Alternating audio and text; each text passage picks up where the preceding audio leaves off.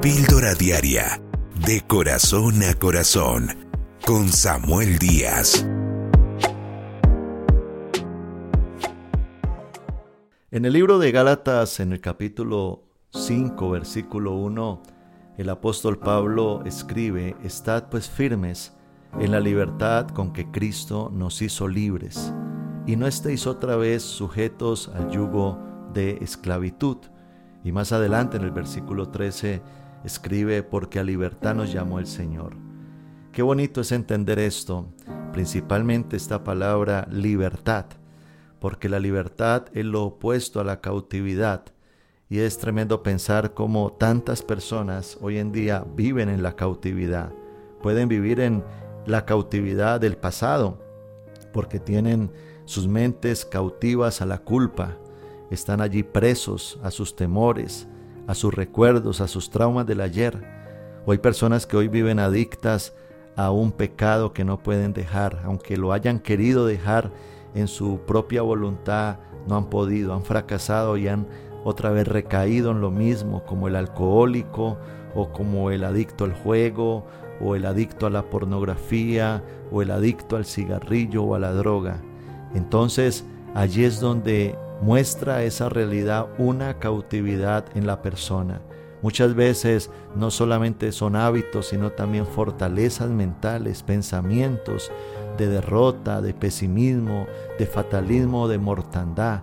Espíritus muchas veces de suicidio que entran a la mente de una persona en forma de pensamientos y los llevan a pensar en quitarse la vida. O muchas veces personas que viven en la depresión, en la tristeza o en la enfermedad, porque recuerda que muchas personas en el tiempo de Jesús al momento de ser libres fueron sanas, es decir, de que hay muchas enfermedades causadas por demonios, no solamente enfermedades físicas, sino también mentales.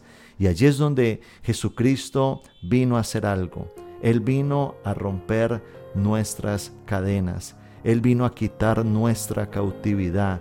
Él vino a sacarnos de las prisiones en las cuales el pecado y el enemigo nos habían puesto. Esa es la obra de Cristo en la cruz del Calvario.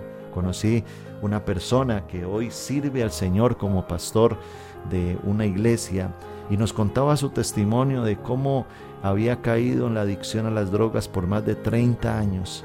Este hombre había a causa de su adicción perdido todo, su economía, su trabajo, su familia, su esposa, abandonó su hogar, sus hijos estando muy niños y cayó en una condición tan deplorable que llegó al punto de estar mendigando en la calle con un bulto en la espalda y durmiendo debajo de un puente.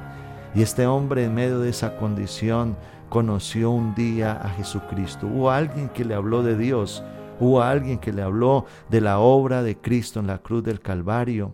Y esta persona comenzó a acercarse a Dios, comenzó a decirle a Jesús, Jesús libérame, Jesús rompe mis cadenas y empezó un proceso de restauración al cual al día de hoy es una persona libre, una persona que logró restaurar su hogar, arreglar su situación con sus hijos, recuperar su ministerio y proyectarse a una vida de bendición. Qué bonito esto.